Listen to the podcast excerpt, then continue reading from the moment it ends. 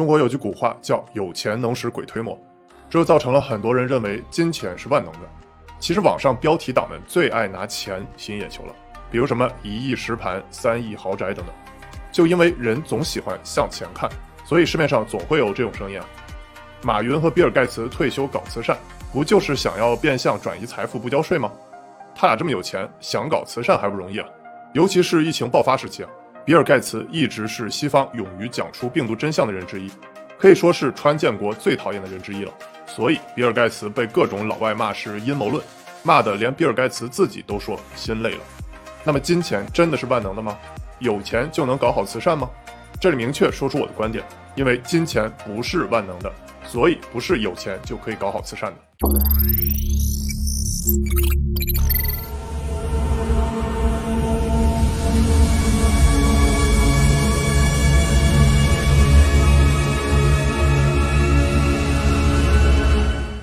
我是小丹尼，谈车说科技，偶尔跑跑题你也别介意。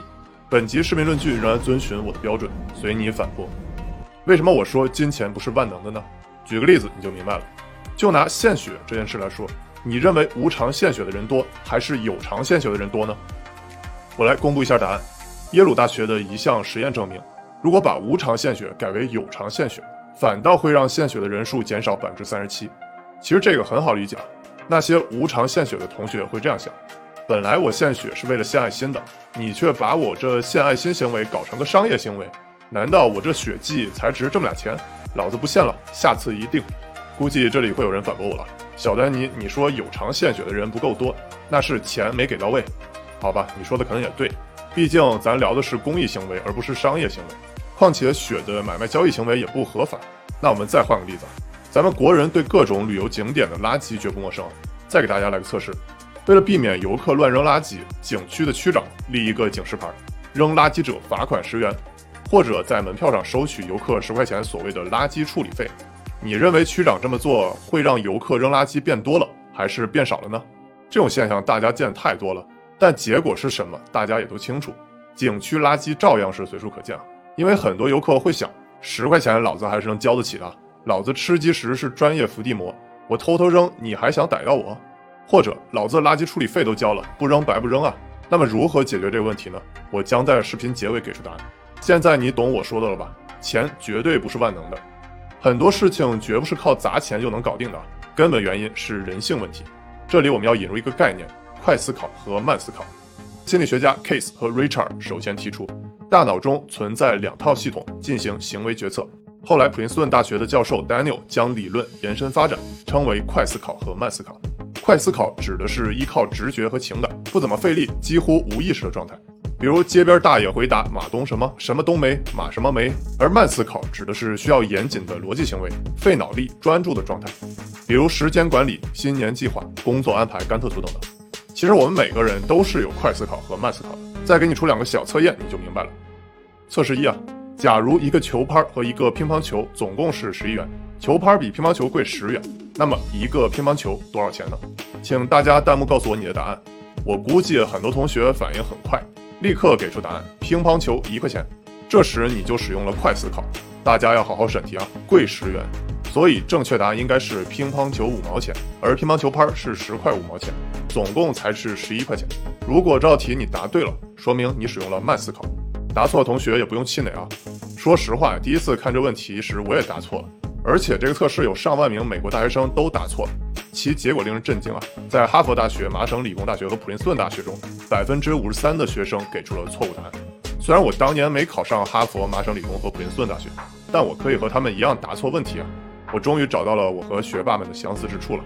再给你们来第二个测试：如果五部机器制造五件产品需要五分钟。那么一百部机器同时制造一百件产品需要多长时间呢？目测这次答对的同学要比上一个测试多很多了，你可能会变得更加谨慎，不会再脱口而出答案一百分钟。恭喜你学会不抢答了，这次你使用了更多的慢思考，正确答案是五分钟。好吧，如果这次还有同学脱口而出一百分钟，估计你的数学是体育老师教的。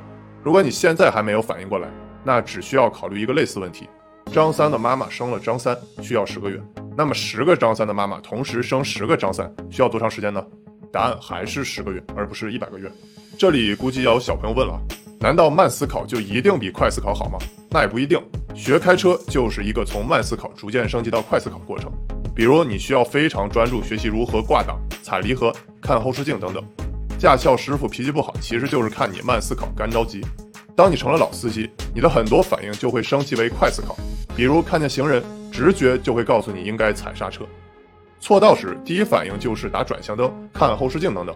当然，我说的这是老司机的理想状况啊。反正我知道很多北京老司机快思考是变道，先插了再说。好了，这下你应该搞懂快思考和慢思考的区别了。而且你也知道了，有时候我们需要快思考，有时候需要慢思考。估计小朋友还会问，搞懂快思考和慢思考，除了可以回答小丹尼的脑筋急转弯，还有什么用呢？让你们回答我的脑筋急转弯，当然不是我的目的了。更重要的是要用快思考的方法解决快思考的问题，用慢思考的方法解决慢思考的问题。你不能用快思考的方法解决慢思考的问题，也不能用慢思考的方法解决快思考的问题。这顺口溜说的我快喘不过气了啊！毕竟不是专业相声演员。举个例子你就明白了。先说第一点，不能用快思考的方法解决慢思考的问题。你可以简单理解为，你不能用刷抖音的心态去看 Line Data 的视频，因为人在刷抖音时的状态往往是快思考。三秒钟你不给我来个笑点，老子就给你刷过去了。但看 Line Data 视频往往需要慢思考。如果你带着刷抖音的心态去看 Line Data 视频，肯定会觉得小丹尼废话太多，或抖包袱水平太差了。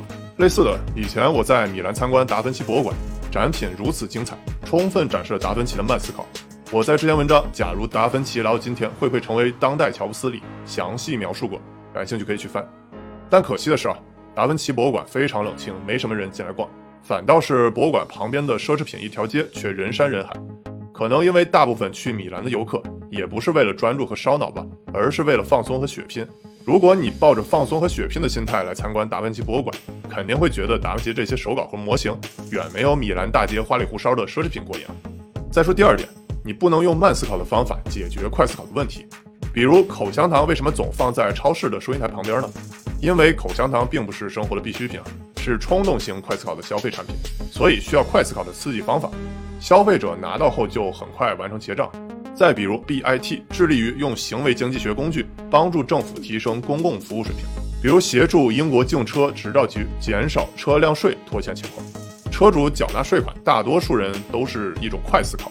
不需要太多的评估、横向对比等等，这个不像买手机，政府通过向欠税车主发催缴通知书，而催缴通知书都是使用繁琐的法律语言，典型的慢思考刺激方式，如纳税人、扣缴义务人应按税法规定的期限及时足额缴纳应纳税款，以完全彻底的履行应尽的纳税义务。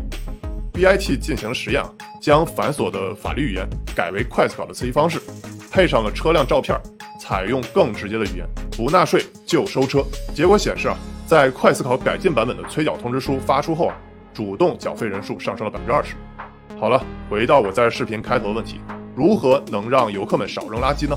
不用跟他们啰嗦太多，直接用快思考的方式就完事儿了。比如，扔垃圾就拘留。事实上，去过新加坡的同学都知道，为什么新加坡的环境这么干净，其实就是因为新加坡政府对不文明的行为有特别严厉果断的处罚。在新加坡，乱丢垃圾、吐痰等行为，最高可处一万新币的罚款，一般都在三百新币以上，折合人民币差不多一千四百块钱以上罚款。屡教不改和情节严重的，还要处以更严重的刑罚。好了，今天我讲了金钱不是万能的，快思考和慢思考，以及如何在生活中用快思考的方法解决快思考的问题，用慢思考的方法解决慢思考的问题。类似的，我们不只需要在现实生活中需要学会慢思考。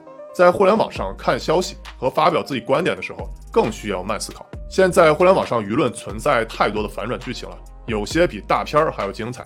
每次剧情的反转，其实都是一伙别有用心的人带领一大帮快思考的吃瓜群众，看热闹不怕事儿大。而且我们每个人在网上其实都是戴着一副面具在说话，包括你们在丹尼的视频里看到小丹尼。哪怕我再想在网上表现真实的自我，但其实也会和真实世界里的我有很大差距。比如，你们别看我在这里经常跟你们瞎白话，但真实世界里的我并没有那么爱说话，也没有那么健谈。所以，你们不需要把自己在互联网上看到的任何人想象的太好或太坏，包括我在内，就是凡夫俗子一个。最后，以我很喜欢乌合之众的一句话作为结尾：昨天受群众拥戴的英雄，一旦失败，今天就会受到屈辱。当然，名望越高，反应就会越强烈。现在你可以想想啊，这种失败的英雄在互联网上是否大量存在呢？不用我多说，你们也都知道有谁了吧？所以，我从来不想当英雄，更不想当失败的英雄。平时和我的同路人观众们聊聊天就行了。如果你觉得我说的对你有帮助，别忘了帮我点个三连。我是小的你，谈车说科技，Tax Never Die，回见。